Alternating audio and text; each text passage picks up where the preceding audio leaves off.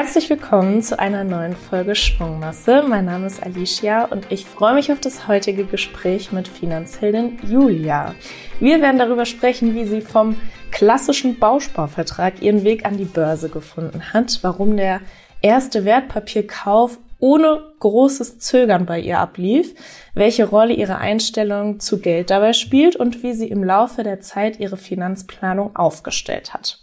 Hallo Julia, schön, dass du heute da bist. Hallo Alicia, vielen Dank für die Einladung und ich freue mich auf unseren gemeinsamen Austausch. Erste Frage, was bedeutet dir Geld? Wie nimmst du es wahr? Hm, grundsätzlich ist, äh, ist Geld ja nichts Schlechtes, also wir brauchen Geld oder ich brauche Geld, ne, um mein, mein Leben zu äh, absolvieren oder zu leisten. Und äh, ja, grundsätzlich hat, glaube ich, Geld bei uns auch einen relativ hohen Stellenwert, ähm, einfach in Bezug auf, dass äh, viel Geld zu haben immer als sehr positiv wahrgenommen wird. Nichtsdestotrotz ist Geld ja einfach nur ein Mittel zum Zweck, also etwas sehr unemotionales.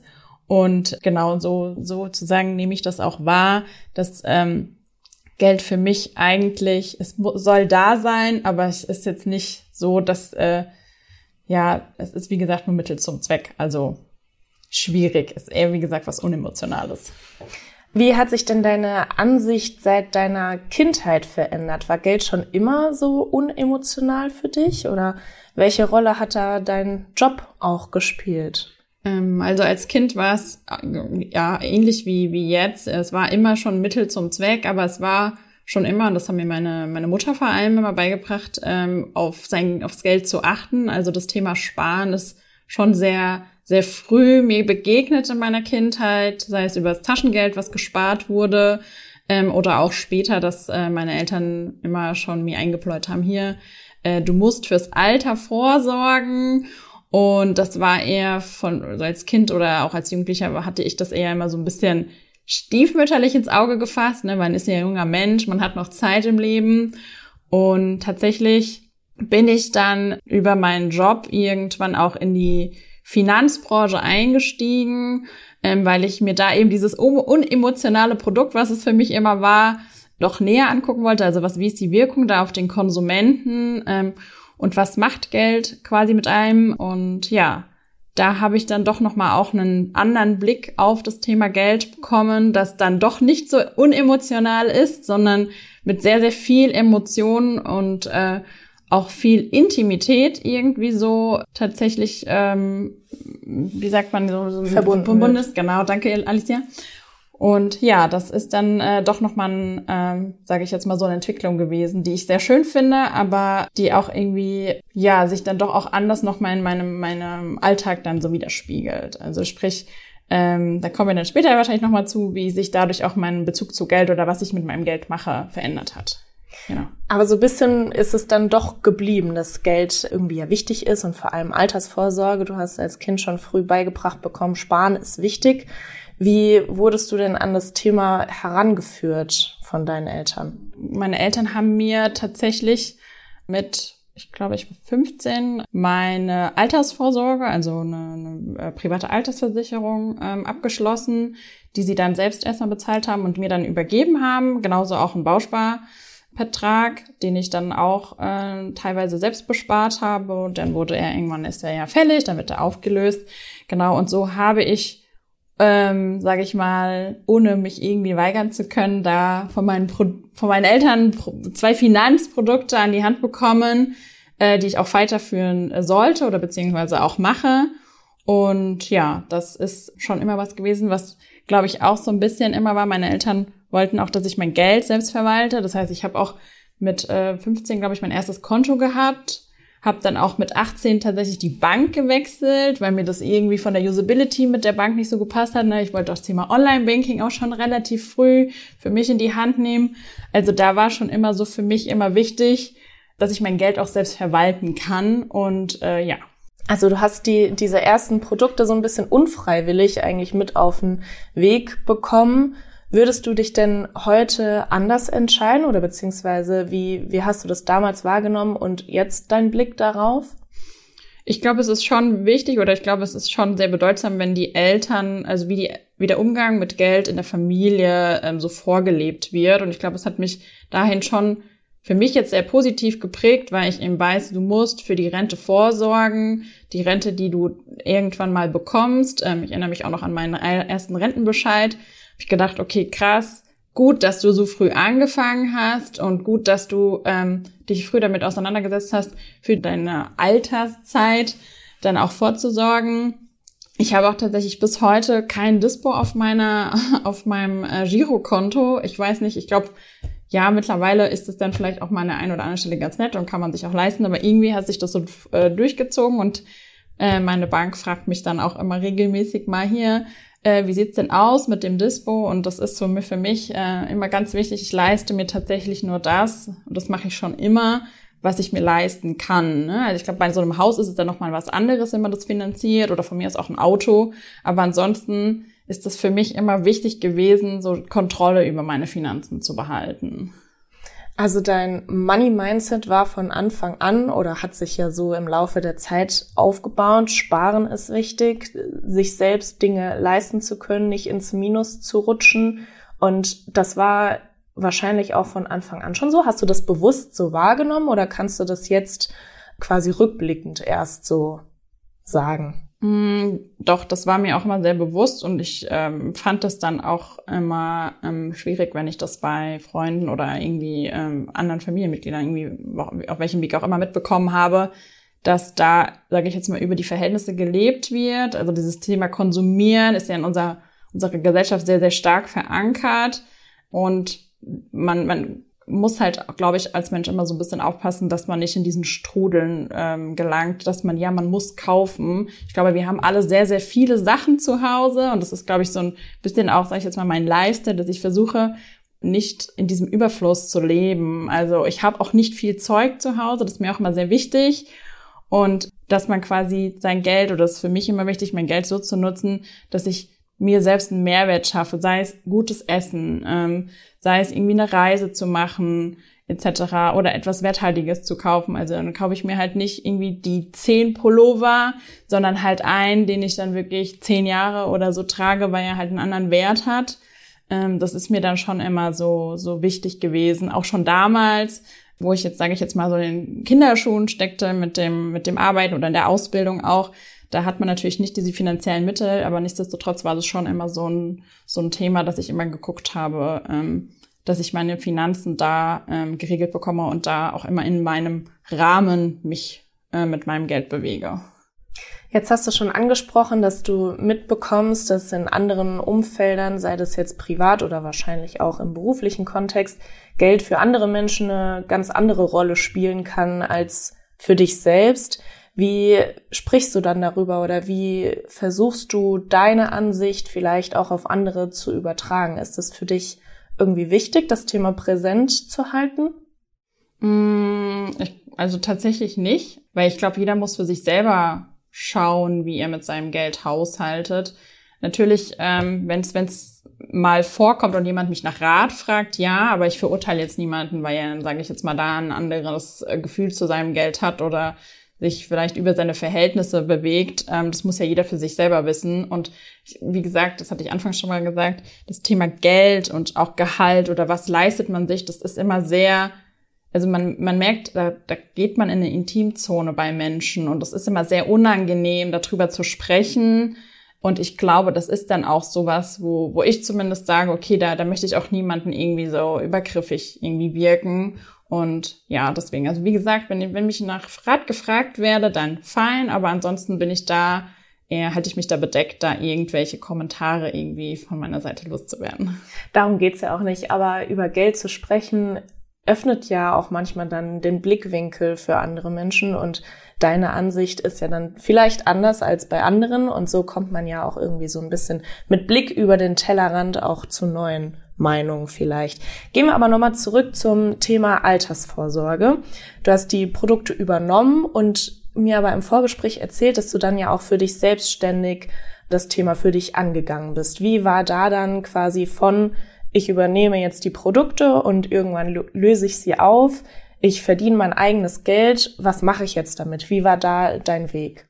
Hm, genau, also ich hätte sie übernommen und den, meine Altersvorsorge, die private, die habe ich bis heute und da habe ich dann tatsächlich auch irgendwann, wo ich gemerkt habe, naja, jetzt, jetzt kannst du, äh, du bist ausgelernt tatsächlich oder du hast dein Studium auch beendet, dass ich die Rate quasi erhöht habe, das habe ich schon und ähm, habe dann auch irgendwann geschaut, naja, was kannst du denn noch machen? Also tust du dir eine zweite Altersvorsorge irgendwie eine private anschaffen oder eben ähm, das Thema ähm, Wertpapiere, ähm, worüber ich jobtechnisch eigentlich dann, dann immer wieder mehr in Berührung gekommen bin und dann habe ich halt quasi über den Weg dann gesagt, naja, dein Wertpapierdepot steht an, äh, Julia, und eröffne das doch mal. Und ähm, genau, wir leben in der digitalen Welt.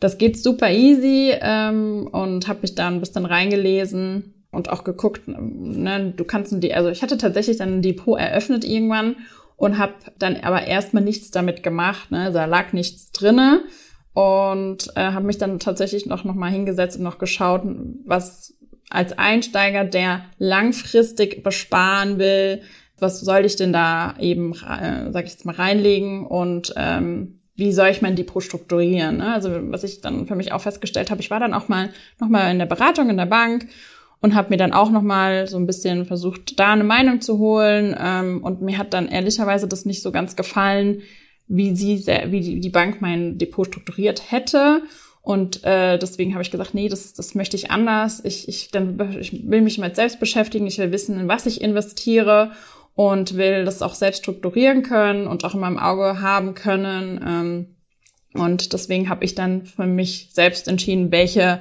Wertpapiere eben da rein sollen und habe auch meine Sparrate dahingehend dann eben auch immer mal wieder vielleicht angepasst, ähm, erhöht oder beziehungsweise auch was dazu gekauft.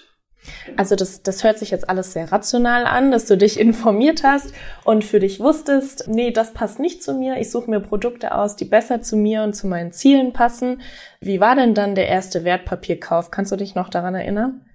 Ähm, tatsächlich, ja. Also ja, es sind, diese Themen sind tatsächlich für mich immer sehr rational und auch komplett wirklich unemotional in dem, in dem Handeln, weil es ist für mich Geld und da ist ja nichts, da ist ja keine Glückseligkeit dahinter. Ne? Ich habe davon ja nichts. Das ist ja auch mal das Thema, man investiert und man hat ja nichts dafür. Ne? Ich krieg keinen Tonschuh dafür, ich krieg kein, weiß ich nicht, äh, kein neues Handy, wie auch immer, sondern ich investiere und das langfristig. Und das erste Mal, sage ich jetzt mal, so einen Sparplan tatsächlich abzuschließen, wo man weiß, okay, jetzt fließt da jeden Monat ein Betrag X rein, den du dir auch angucken kannst. Du kannst dir anschauen, wie, wie ist der Markt, wie steigt diese, dieses Wertpapier, ähm, was passiert aber auch zum Beispiel jetzt äh, während Corona mit deinem Depot. Klar, dass da, da guckt man dann rein und denkt so, okay, da, passiert halt auch was. Ne? Das ist jetzt nicht wie meine Altersvorsorge, wo dann der Betrag X auf irgendeinem anderen Konto verschwindet und du eigentlich keinen Überblick darüber hast, sondern das ist schon so, das macht halt schon was mit dir. Aber ansonsten habe ich mir gedacht, na ja, du besparst das jetzt mal ähm, 30 Jahre und ja, ist doch gut. Also, ne, das ist ja, in dem Fall war mir halt wichtig, dass das Geld, wenn ich es verliere, dann ist das zwar scheiße auf gut Deutsch, aber ich kann trotzdem mein Leben noch äh, leben und ich kann trotzdem, ähm, gerade ich jetzt nicht in Existenznot, ich glaube, das ist halt immer wichtig, wenn man so einen Schritt geht, dass einem das halt bewusst ist, ähm, dass man jetzt nicht, äh, weil sich nicht einen Kredit dafür aufnimmt und das in Wertpapiere investiert oder sage ich jetzt mal sein komplettes, seine komplette Sparrate nur in Wertpapiere investiert. Also ne, ich habe da an der Stelle auch ähm, was kurzfristiges zum Beispiel für mich, wo ich mein Geld separiere und äh, trotzdem, wenn meine Waschmaschine kaputt ist oder das Auto repariert werden muss, dass ich das auch trotzdem bezahlen kann und eben nicht alles nur in Wertpapiere investiere. Zu deiner Sparrate und wie du kurzfristig, mittelfristig und Co. noch umsetzt, kommen wir später nochmal dazu. Der Notgroschen, habe ich jetzt rausgehört, ist auf jeden Fall vorhanden. Und alles, was darüber hinausgeht, wird dann auf verschiedene Produkte oder Konten verteilt. Das habe ich jetzt so rausgehört. Wir bekommen ja aus der Community oft das Feedback oder auch Studien belegen das, dass die Hemmung gerade am Anfang groß ist, äh, wenn es ums Thema Wertpapiere geht oder generell Aktien zu kaufen. Und du hast ja auch gerade schon gesagt, man bekommt nicht direkt was Materielles beispielsweise dafür zurück, sondern man sieht das digital, wie sich der Wert verändert mit dem Markt und man bekommt ja erst später dann, wenn man langfristig investiert, das Ergebnis. Wie siehst du dann die Geldanlage an der Börse, dass du da so entspannt bist? Mm, ja, wie gesagt, ich hatte, also man muss sich halt das einfach realistisch oder einfach mal vor Augen führen und auch vielleicht einfach mal fragen, was hat man denn für eine Angst? Also was ist die, die, die Angst, die einen daran hindert oder so zögerlich macht? Ähm, und das Schlimmste, was ja passieren kann an der Stelle ist, dass du dein Geld verlierst. Auf jeden Fall. Das ist ein realer, das, das könnte, könnte passieren. Bei Verkauf. Korrekt, richtig, genau. Also du klar, du kannst auch dein ähm, dein Depot ins Minus laufen lassen, geht auch, beziehungsweise wenn wenn du natürlich, sage ich jetzt mal so, agierst, äh, dass dein Depot, also dass du einfach, sag ich jetzt mal, schlecht investierst oder zu spekulativ, kann es natürlich sein, dass dein Depot ins Negative läuft. Und wenn du dann da eben das Geld rausziehst, dann hast du, musst du eigentlich draufzahlen. Das ja, aber ich glaube, das ist halt, damit muss man halt in bis zum gewissen Punkt leben. Und deswegen, wie gesagt, investiere ich halt eben nicht alles in Wertpapiere. Gibt bestimmt auch Menschen, die machen das. Sondern nur das, wo ich sage, okay, damit kann ich leben. Jeden Monat kann ich diesen Teil aus meinem Nettoeinkommen dahin investieren. Und wenn er morgen wegfällt, ist es wie gesagt trotzdem schlecht. Aber ja, kann immer passieren. Also ich glaube, ähm, das, das Geld ist, äh, also das ist ja immer die große Frage, wo ist mein Vermögen sicher? ich glaube, die hundertprozentige Lösung gibt es nicht. Und ich glaube, man muss einfach damit leben, so ein bisschen Unsicherheit zu haben und das Gefühl auch auszuhalten am Ende. Und ja, am Ende einfach mutig zu sein. Ne? Also es gibt so viele Menschen, die in, in Wertpapiere investieren oder die ihr Geld anlegen. Ich glaube nicht, dass jetzt, ähm, klar, wenn eine Weltwirtschaftskrise wäre, Natürlich, aber dann verlieren ja alle was. Ne? Es ist ja nicht so, dass, dass man dann alleine ist. Man, man ist ja immer ein großer Teil von etwas und deswegen, glaube ich, kann man da mutig sein. Da sind wir auch beim magischen Dreieck der Geldanlage mit Sicherheit, Liquidität, Rendite. Es steht ja immer in einem gewissen Spannungsverhältnis und das ideale Produkt, was alle drei Komponenten zu 100 Prozent erfüllt, gibt es nicht. Deswegen stellt man sich ja seinen eigenen Mix zusammen. Kommen wir mal zu deinem Mix. Wie viel sparst du denn monatlich jetzt von deinem Nettoeinkommen? Hm, meine Sparrate liegt aktuell bei einem Drittel von meinem Nettogehalt und von dem ein Drittel gehen noch mal ein Drittel tatsächlich in, äh, in Wertpapiere. Und ähm, was ich schon für mich immer, ne, da sind wir wieder am Anfang, Thema Dispo, ich gucke schon, dass ich halt haushalte im Sinne von, okay, mein Auto muss jetzt repariert werden, dann gibt's halt diesen Monat halt, weiß ich nicht, dann kaufe ich mir keine Lampe für meine neue Wohnung oder einen neuen Teppich, wie auch immer. Das ist dann halt so, ne? Dann geht man, also es ist nicht so, dass ich jetzt nicht mehr essen gehe oder so, oder aber nichtsdestotrotz gucke ich schon, dass ich quasi dann auf Dinge dann verzichte, weil ich eigentlich ungerne an, an meine an meine Puffer will, ähm, außer es ist halt, wie gesagt, dringend notwendig. Klar, wenn ich dann irgendwie meine, äh, mein Auto irgendwie defekt ist oder so, oder weiß ich nicht, bei anderen Menschen das Dach, klar, dann müssen sie ja, genau dafür baut man ja diesen Notgroschen auf, um diese Themen auch abzufangen. Aber ansonsten gucke ich einfach, dass ich sauber haushalte tatsächlich. Für was gibst du denn gerne Geld aus? Ich habe jetzt gutes Essen schon rausgehört und auch Reisen.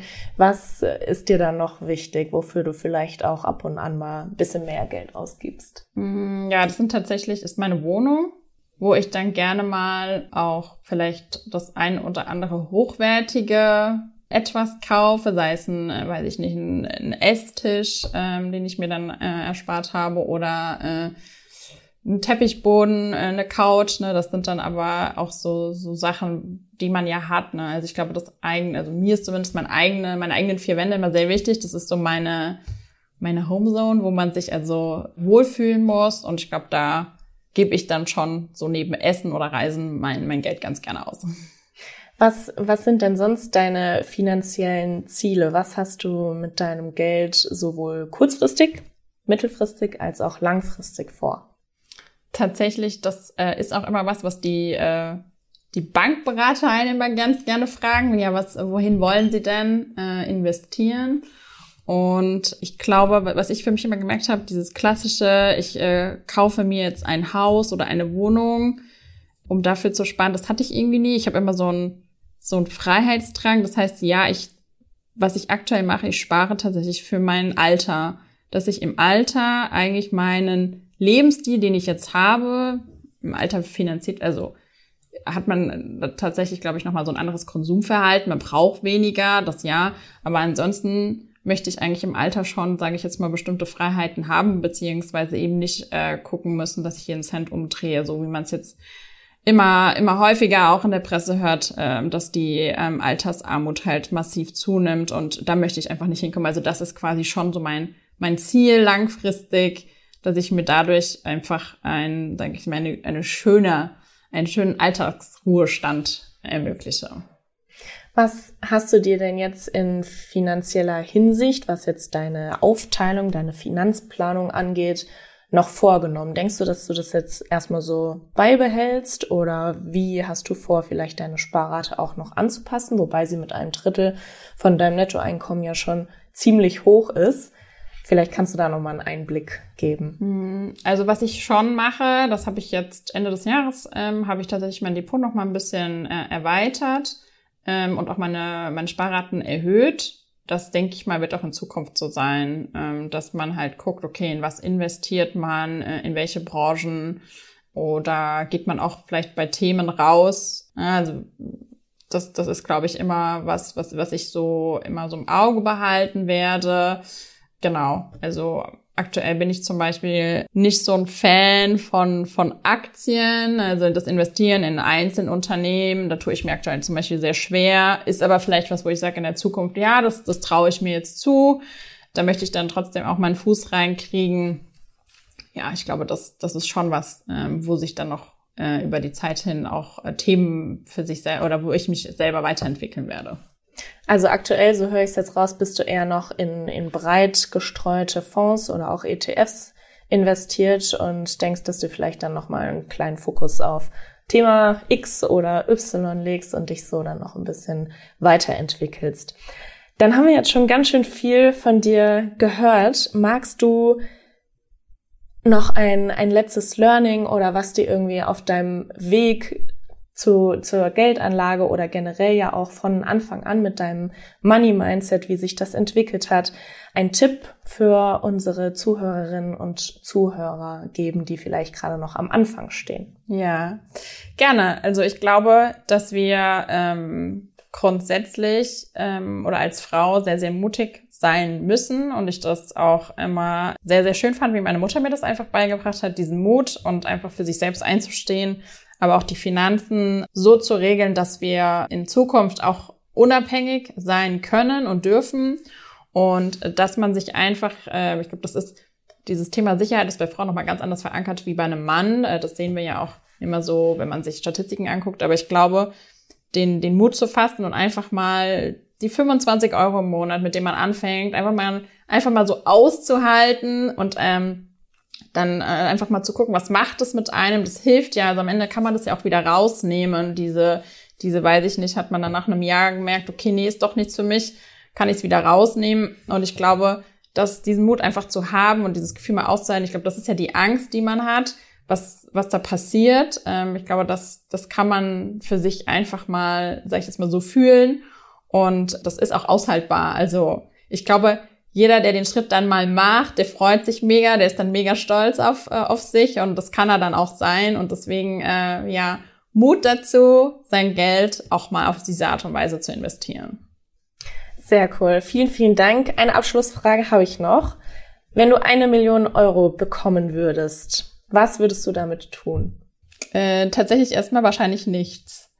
Also ich, das ist so ein äh, Betrag, wo ich mir dann selber erstmal Gedanken machen wollen würde, okay, wie gestaltet sich denn, ne? Das ist ein Zukunftsbetrag am Ende. Was, was mache ich damit, ne? Also, was will ich denn damit investieren? Wo will ich vielleicht investieren?